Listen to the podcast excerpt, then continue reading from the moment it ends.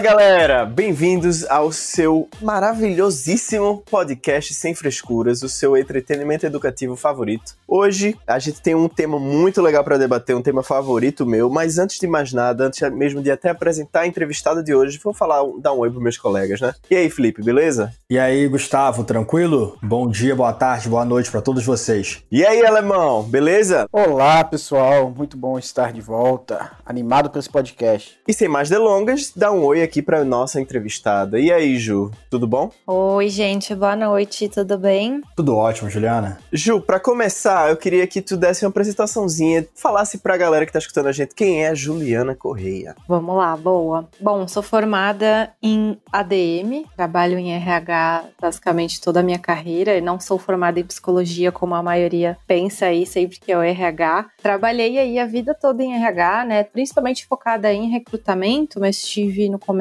da carreira uma experiência aí um pouco mais de business partner, que basicamente é um perfil um pouco mais generalista dentro do RH, e depois comecei a focar um pouco mais em recrutamento e seleção. Comecei minha carreira na PepsiCo, né, empresa um pouco mais tradicional de alimentos e bebidas. Migrei para o iFood, então foi onde eu comecei a ter um pouco mais de contato com startup, com empresas de tecnologia, onde eu fiquei lá quase dois anos e hoje estou no quinto andar também, aí há quase dois anos, com um papel aí de recrutamento e também esse papel mais de business partner, que é essa visão mais generalista. Quinto Andar, para quem não conhece, é uma plataforma de aluguel e compra e venda de imóveis super moderna, sem grandes burocracias. Quiser aí alugar, comprar imóveis, recomendo muito. Bom, Juliana, você falou que teve bastante experiência né, nessas atividades. Eu queria saber de você qual que é a diferença entre as atividades de uma recrutadora e de um business partner.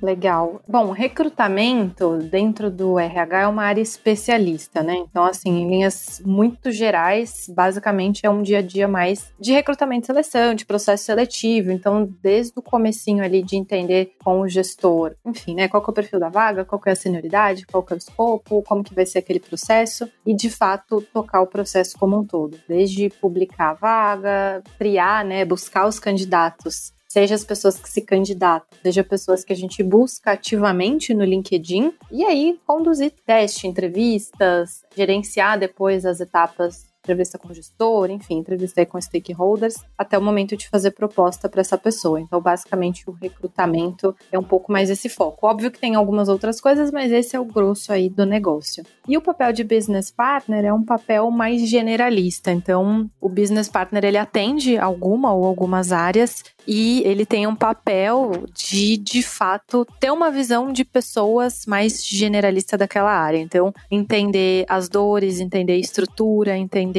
qual é a estratégia daquela área e como que a gente, área de people, consegue ajudar. Então, nesse papel, acaba entrando um pouco em temas de desenvolvimento, de engajamento, de remuneração, de estrutura, cargo, salário. Obviamente que eu conto aí com a ajuda de áreas especialistas, mas meio que fazer essa ponte e ter essa visão macro aí das áreas. São atividades bem diferentes, né? Sim, são bem diferentes, mas eu, eu vejo muito como complementar, porque essa visão de recrutamento, do mercado, das vagas que a gente trabalha, agrega muito para você ter essa visão da área que você atende como business partner também. Então eu acho que é bem complementar. Mas falando um pouco sobre essas atividades de recrutamento, como que se inicia a parte do processo seletivo, essa, toda essa parte de recrutamento no lado da empresa, né? Como que se inicia a geração da vaga, o anúncio dessa vaga, até começar a a recolher os currículos no mercado? Como que isso funciona? Legal. Acho que tem, assim, algumas diferenças também quando a gente fala de empresa tradicional e,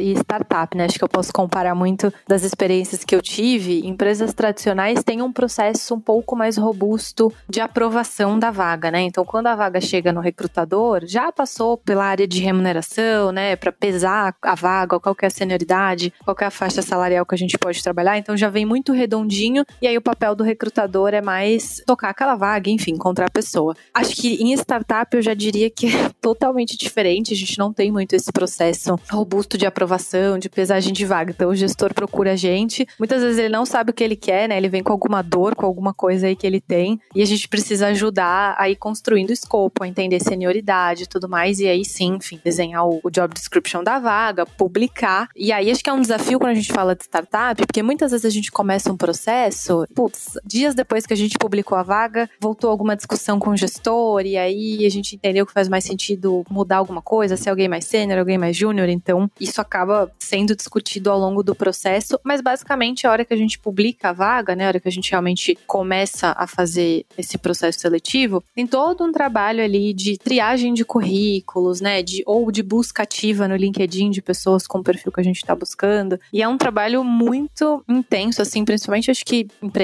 que têm aí nome forte no mercado, acho que agora quando a gente está falando de momento de pandemia, tem bastante gente buscando trabalho, tem um trabalho muito intenso de triar essas pessoas, né, que tem muita gente que acha que é fácil, quando eu peço ajuda dos gestores, eles sofrem, falam, nossa, agora eu entendo aí qual que é a sua dor, né, porque de fato, assim, a gente tem que olhar ali os currículos, né, entender em poucos segundos se aquela pessoa faz sentido, se não faz, e aí avançando. Então é um trabalho grande aí de triagem e depois a gente seguir com as etapas de entrevista. Eu, né, começando aí como RH, depois fazendo todo o filtro, entendendo quem que são os candidatos que fazem sentido, para depois passar para os gestores. E acho que tem um desafio também do lado da empresa que acho que muita gente não sabe. Muitas vezes assim, né, a pessoa é boa, é uma pessoa que tem entregas legais, que tem um currículo bom, mas de repente não tem fit com a vaga. E muita gente acha que, putz, isso é, ah, é balela, porque eu, a empresa não quis me aprovar. E putz, assim, muitas vezes eu entrevisto alguém, gosto muito, mas falo, não acho que tem sentido para essa vaga. Essa vaga tem um desafio X e essa pessoa parece não gostar tanto disso, parece gostar muito mais de Y. Então tem aí um desafio grande do lado da empresa de entender também se aquela pessoa vai ser feliz, se ela tem os skills comportamentais, né, que a gente precisa, se ela vai se frustrar, né? Muitas vezes a gente não fica óbvio vendendo a vaga e contando as coisas entre aspas ruins, né, os, as mudanças que tem, a parte mais chata e muitas vezes a gente analisa isso, né? Putz, será que essa pessoa vai se identificar? Será que essa pessoa vai se frustrar de repente com tantas mudanças, alguma coisa assim? Então esse desafio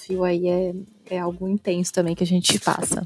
Ju, acho que é muito interessante a galera saber dessa diferença justamente aí de como é o processo seletivo do lado da empresa versus como é o que a gente conhece, né, do lado do candidato, porque a gente não tem essa visão, as pessoas não têm essa visão. E foi um choque para mim também quando eu pude fazer a seleção de pessoas para minha área, como era diferente. Uma coisa que você mencionou que eu acho que vale a pena a gente elaborar um pouco é que às vezes vocês têm que procurar as pessoas também, né? Ao invés de só ser o receptivo de recrutamento. Hunting que chama, como é que é essa diferença? Isso, exatamente. Principalmente quando a gente fala de vagas que têm um perfil muito específico, que tem talvez algum conhecimento técnico muito específico, ou quando a gente está vendo que as pessoas estão se candidatando não têm tanto perfil, a gente costuma fazer o hunting, que é uma busca ativa, né? Então, basicamente basicamente a principal ferramenta que a gente usa para isso é o LinkedIn. A gente consegue fazer aí a busca de pessoas. A gente vai pondo palavras-chave, vai buscando por setores de empresa, enfim, né? Mil coisas aí que a gente tem de opção para ir buscar essas pessoas. E aí a gente faz essa busca, entende aí quais são os currículos, perfis do LinkedIn, né, que podem fazer sentido. E a gente aborda, manda uma mensagem para essa pessoa para entender se ela tem interesse em participar. Então, por isso que eu sempre brinco que é muito importante manter o LinkedIn atualizado, porque muitas vezes eu tô buscando, eu encontro a pessoa pelo nome do cargo, parece ser o que eu tô buscando, mas como não tem nada, só tem os nomes dos cargos e a empresa que ela tá não tem nenhuma descrição do que ela faz, enfim, muitas vezes eu opto por não abordar porque eu não sei se aquela pessoa tem o perfil que eu preciso. Então, acho que uma dica aí é dediquem-se ao currículo, mas também se dediquem igualmente ao LinkedIn, porque eu acho que é super importante. Muitas vezes, até não só a gente recrutador, muitas vezes os gestores dão umas fuçadas ali no LinkedIn, fazem esse hunting ativo, me mandam alguns perfis que eles gostaram para eu abordar. Então, super importante sempre deixar o LinkedIn bonitinho aí, organizadinho. Muito legal, Juliana, você ter tocado no assunto LinkedIn, porque eu entendo que tem muita gente que não entende a importância de um bom LinkedIn, né? Eu acho que você cultivar um LinkedIn completo, robusto, isso pode trazer vários benefícios né, na sua vida profissional. Você pode passar para a gente algumas dicas de como manter um bom LinkedIn? Assim, a dica que eu dou é ser uma coisa muito parecida com o currículo. Eu acho que não tem grandes diferenças, tá? Porque o formato ele é muito parecido, né? Você tem ali o espaço para você colocar formação acadêmica, essa parte mais educacional e a parte de experiências anteriores. Eu acho que a parte de educação não é tão relevante, acho que óbvio, né? É importante ter, mas quando a gente faz um hunt ativo, a gente não olha tanto para para isso. A gente acaba olhando muito mais para as experiências que a pessoa teve, as últimas experiências principalmente, para entender né, exatamente como no currículo, entender se as atividades que ela faz é mais ou menos o que eu estou procurando, se ela tem os conhecimentos que eu preciso. Então, acho que uma boa dica é organizar e, e preencher o LinkedIn muito parecido com o que você faria no seu currículo. Uma coisa que eu até brinco, eu falo, às vezes você até copia e cola, né? Usa o mesmo texto, o mesmo modelo, não tem problema nenhum, porque ele basicamente é o seu currículo ali no LinkedIn. Não, perfeito. Mas eu queria te fazer uma outra pergunta, puxando esse gancho de currículo, né? Porque às vezes a gente vê né, que as vagas elas procuram um candidato com algumas características específicas, né? Até de acordo com as atividades que ele vai desempenhar e as habilidades técnicas que ele tem que ter. Então você acha que é interessante o candidato ter um currículo que é específico para a vaga que ele vai aplicar? Você acha que é interessante o candidato fazer essa variação dependendo do processo seletivo que ele for participar? Olha, acho que não muito. Uma coisa que eu vejo e que aí eu acho legal, acho que não faz tanta diferença, mas que eu acho legal que eu vejo que alguns candidatos fazem, ali uma coisa que é opcional, mas que é interessante, logo no começo do currículo, é a pessoa colocar o objetivo. Então, por exemplo, eu colocaria objetivo, desafio na área de RH, desafio na área de recrutamento, sei lá, vaga na área de people, enfim, alguma coisa assim. Muitas pessoas colocam objetivo, sei lá, vaga de analista de finanças no quinto andar. Eu não acho que isso faz tanta diferença, acaba sendo um detalhe, mas eu acho que é legal porque você vê que a pessoa se dedicou, né? Ela realmente perdeu o tempo dela ali para preencher ali, para se candidatar para aquela vaga especificamente, mas eu acho que mexer no currículo, no corpo do currículo, dependendo da vaga, eu não acho que faz tanto sentido. Eu acho que talvez no máximo ali quando você tem pessoas que colocam o um resumo das experiências no currículo, talvez você mexer ali, aí eu acho que já vale a pena. Então, se é uma vaga de finanças, sei lá, você vai no resumo, você vai ressaltar a sua experiência em finanças. Se é uma vaga operações, você vai, então aí eu acho legal, mas muito eu não acho que faz tanto sentido, não. Eu acho, Ju, que justamente a edição é muito mais isso, sabe? É você ter um currículo que a gente chama de mestre, com literalmente tudo que você fez, e conforme a vaga que você vai aplicar, lógico, né, que você não é um canivete suíço, você não vai servir para toda e qualquer vaga de toda e qualquer área, mas dependendo, por exemplo, se você tá ali entre uma área de vendas e marketing, você meio que vai ter que realçar as experiências para a vaga que você vai aplicar. Se você tiver muitas experiências em vendas, para você não deixar aquele currículo quilométrico, vale a pena editar as das outras áreas, por exemplo. A edição é muito mais nesse sentido e não realmente você moldar todo o currículo com um phrasing específico para uma vaga específica. Exato. E acho que o resumo é um bom caminho assim, porque você dá uma olhada, você tenta trazer highlights, por exemplo, como você falou, né, de marketing ou de vendas. Então, acho que aí também é legal mexer. Jo, agora uma pergunta polêmica. Como é que são os currículos que você recebe? Eu acho que provavelmente na casa dos milhares já que você já teve que avaliar. Eles são adequados ou eles deixam a desejar? Acho que tem duas respostas para essa pergunta. Acho que tanto assim, de modelo de currículo e de perfil mesmo. Acho que eu passo muito, não só eu, com certeza muito recrutador perrengue de ter muitos currículos para triar, porque muitas vezes a pessoa, é o que você falou, acha que é canivete suíço e se aplica para muitas vagas que não tem a ver. Então, tem o inadequado nesse sentido e tem muitos currículos, assim, falando mais prática de formato de currículo, a maioria eu acho que é ok, assim, tem alguns que são muito bons, tem outros que eu acho que são medianos, mas os ruins, assim, não, não é a grande maioria, mas acho que tem, assim, a gente sofre aí um pouco com algumas pessoas que mandam currículo meio bagunçado, assim, ou que tem muita informação e não fica tão claro ali a timeline do que ela fez, ou que colocam muita informação, tem pessoas que, putz, tem uma página inteira só de curso online que a pessoa fez, então acho que tem currículos que não são visualmente, não, não contribuem muito. Então acho que, é, ou assim, detalhe, tá? Putz, a letra que a pessoa escolheu. Acho que não tem um padrão, mas assim, bom senso, né? Num, tipo Comic Sans, é um negócio que não é visual, assim, você bater o olho sabe? Assim. Um, um currículo com Comic Sans eu não consigo nem imaginar. É, então, mas tem pessoas que fazem. Então acho que esse tipo de detalhe é legal, às vezes, a pessoa fazer o currículo. Não tem algum amigo que trabalha em RH, não tem problema. Manda para outro amigo, fala, putz, você acha que tá fácil de ler, tá visualmente bonito? Porque não tem tanto as regras assim, né? Mas tá visualmente bonito, a informação que você quer passar tá clara. Porque tem pessoas também que põem ali um pouco do que eu falei no LinkedIn, né? A pessoa põe só o cargo e a empresa, e aí eu não sei o que, que ela faz, quais são os conhecimentos. Então, Uhum. acho que tem Sem alguns estão- nenhuma, né? Exato, então tem alguns que são bem inadequados nesse sentido, e até nesse sentido de formato mesmo, assim, de letra, da forma que a pessoa organizou, assim, acho que tem que compartilhar com outras pessoas para ter um pouco dessa visão se tá alinhado, né, e se tá claro na hora de ver. Até porque algumas vezes é, você passa desapercebido, né? Alguma coisa que você colocou no currículo, por- porque você está trabalhando tanto em cima daquilo, você acaba não pegando e algum amigo, alguém que você envia, vê aquilo dali e consegue te avisar para trocar, né? Mas o que eu queria perguntar para você, Juliana, era se você é, conhece, você teria alguma dica de ferramenta para utilizar no desenvolvimento do currículo? Se existe alguma coisa para ajudar a gente na diagramação do currículo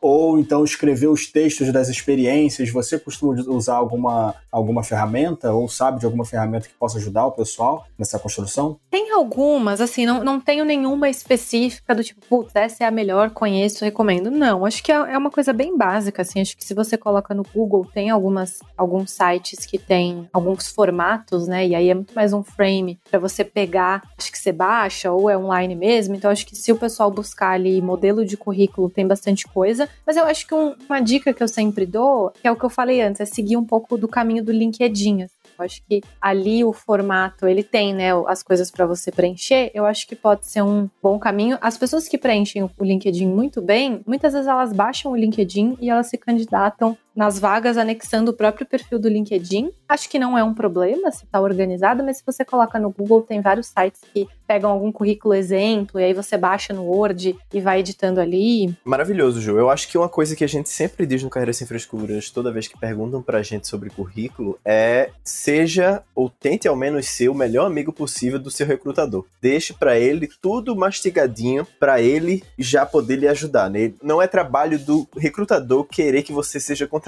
Esse trabalho é seu. Você tem que ajudar o, o recrutador a gostar de você. Isso é válido pra vocês? Qual é a sua opinião? Totalmente. Inclusive tem algumas, alguns estudos aí, algumas coisas que eu já vi falando que o recrutador ele avalia o currículo e ele decide se a pessoa vai seguir ou não em poucos segundos. Quanto mais a pessoa puder fazer um currículo que ajude a gente a ver que aquela pessoa é para aquela vaga ou não, isso já ajuda muito. Então eu acho que óbvio que isso não é escrito em pedra, mas acho que tem alguns caminhos que a pessoa pode seguir para ser um currículo legal assim que vai ajudar a gente na visualização. Então, logo no começo assim, eu sempre falo, ou já coloca de cara assim, né, óbvio ali o começo, nome, contato, e-mail, etc, mas logo assim as primeiras coisas, a experiência ou começa pela educação, né, para ficar uma coisa coerente, coloca ali a faculdade, ou já começa com a, experiência mesmo. Então acho que educação e experiência são as primeiras coisas e aí mais para baixo você vai colocando idiomas, ferramentas que você conhece. Aí tem muita gente que coloca ali alguns projetos, trabalho voluntário, curso online, outras coisas nesse sentido. Eu acho que uma dica é um pouco desse formato começando assim, né? Puta, o que é mais importante para o recrutador? Bater o olho e saber que eu sou a pessoa para essa vaga. No fim das contas, é a tua experiência, né? As empresas que você passou, o que, que você fez, os resultados que você teve. Então, isso tem que estar logo de cara ali. Tem muita gente que coloca tudo no começo, né? Ah, eu tenho Excel, eu sou comunicativo, eu fiz tantos cursos online, e aí a experiência Tá, fica mas lá para fez o baixo. quê, né? Exato. Então, acho que isso é a dica que eu dou, assim, deixar a experiência logo no começo. Juliana, é, eu ficaria extremamente feliz se você pudesse compartilhar com a nossa audiência cinco coisas que muitas pessoas fazem no currículo que não são recomendadas e cinco coisas que podem alavancar bastante a qualidade de um currículo na hora da sua montagem. Boa, legal. Acho que assim, começando pelo sim, não sei se vai dar cinco, acho que talvez quatro, mas o que não fazer no currículo, acho que é um ponto. Não fazer textão, né? E fazer aqueles currículos que tem milhares de páginas. Acho que é um pouco do que o Gu falou, assim, né? Ah, se você tá para uma vaga de marketing, talvez você faz uma edição ali, não precisa deixar tanta coisa da experiência que você teve de vendas. Então, acho que isso é uma dica, assim, não faça um currículo com muito textão e com muitas páginas. Acho que isso é uma dica super importante. Outra dica, que aí eu acho que essa é mais opcional, tá? Tem muita gente que coloca soft skills no currículo. Ah, comunicativo, liderança, bom relacionamento. Assim, eu acho que isso pra gente é rele- irrelevante. Então, pensando em ter um currículo mais clean, um currículo que ajude o recrutador, eu acho que isso é desnecessário e só atrapalha, porque é mais informação para eu olhar. E no fim das contas, essa não é uma informação tão útil, porque isso é o que você tá falando, né? Você tá falando que você tem bom relacionamento, mas não necessariamente isso é verdade. E mesmo se for, não significa que eu vou acreditar ali no currículo, né? Eu vou precisar e fazer pior uma entrevista. a galera que bota, tipo, uma escala de cinco estrelas para comunicação e resolução de conflito. Tipo, mandar o cara, sei lá, pro Oriente Médio resolver lá as broncas, porque o cara é 100% em negociação. Ele deve ser muito bom, viu? É, e qual que é a escala, né? Tipo, a escala que ele usou não é a mesma que eu avalio, então eu acho desnecessário, né? Colocar esse tipo de coisa, porque no fim das contas eu vou ter que avaliar, vou ter que fazer uma entrevista por competência, então eu acho que é só mais informações para você colocar e dificultar a vida do recrutador, então na dúvida melhor não colocar.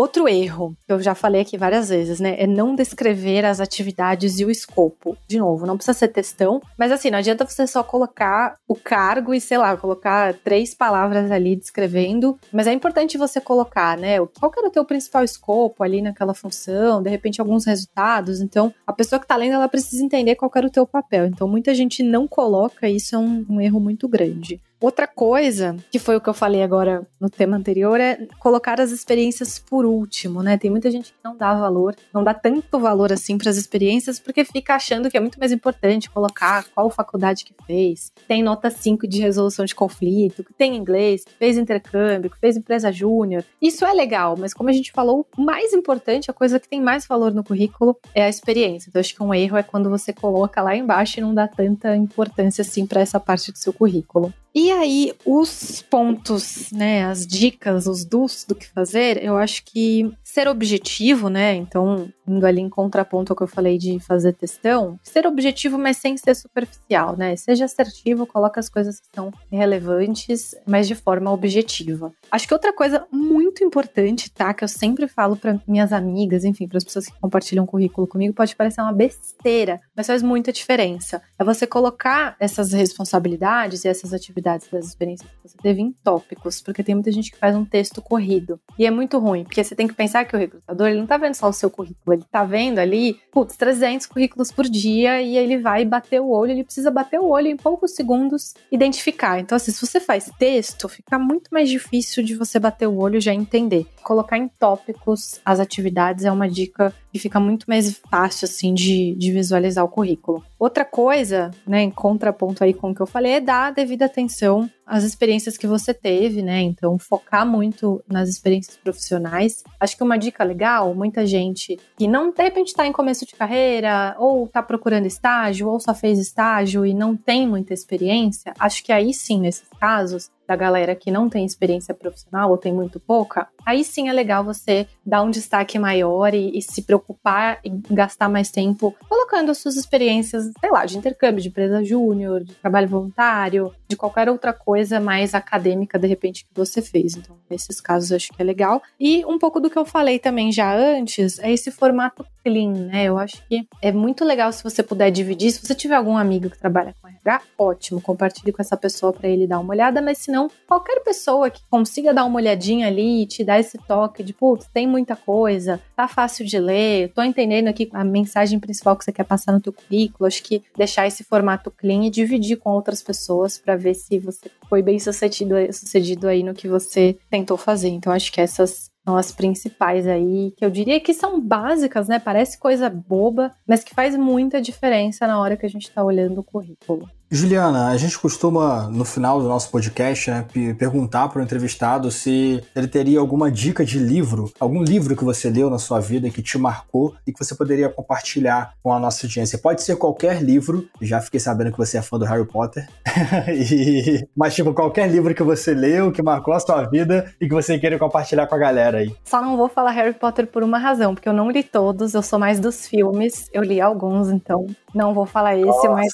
senhora, e per... Nossa Serei senhora. julgada, perdi a amizade estou julgando, agora. Estou julgando. A gente era menor quando eu tinha Harry Potter, eu comecei vendo os filmes, aí depois comecei a ler os livros. Aí não, não vou dizer que o, o livro me marcou mais que o filme, seria mentir. Mas acho que um livro que eu tô lendo agora, eu tô gostando muito, muito, muito, que eu acho que, assim, para mim tá sendo muito bom como RH, como pessoa, e acho que vale também para lideranças, né? Acho que qualquer pessoa que trabalhe com outras, com outras pessoas, que trabalhe em empresas, acho que vale, mas principalmente quem é líder ou quem trabalha com RH, que é um livro que chama Empatia Assertiva. Ele é muito bom, ele é muito legal, eu recomendo muito para qualquer pessoa. Acho que para qualquer ser humano, sendo sincera, mas principalmente para pessoas que interagem aí com outras pessoas, trabalham em empresa, enfim, mundo corporativo, acho que tô gostando muito. Gente, infelizmente o papo tá bom, mas chegamos ao fim de mais um episódio. Poxa vida, hein? Pois e esse é, esse é, é muito cara? importante, né, cara? Porque currículo é uma parada que, que, a galera precisa saber, né? Pois é. Mas ainda bem que a pessoa pode escutar de novo se quiser, tem os conteúdos do blog, tem um bocado de coisa aí pra pessoa procurar. Gente, queria agradecer aqui a Ju por ter compartilhado o conhecimento dela conosco e com vocês que estão escutando. Ju, muito, muito obrigado, obrigado por participar. Valeu mesmo, hein? Obrigada a vocês, gente. Espero de verdade ter ajudado. Espero que as pessoas que estejam escutando peguem as dicas e quem não estiver aplicando, aplique consiga seguir aí nos processos. Fiquei bem feliz de, de, estar aqui hoje. É isso aí. Mas a gente tá na torcida aí também de quem tá nessa luta aplicando para as vagas. Mas, gente, esse episódio acabou, mas não se preocupem que toda semana vai ter mais um episódio fresquinho com mais entrevistas para vocês. Não se esqueçam de seguir nosso Instagram, arroba Carreira Sem Frescuras, e o nosso blog, carreirasemfrescuras.com. É isso, galera. Valeu, tchau, pessoal. tchau. Até a próxima. Valeu, galera. Falou!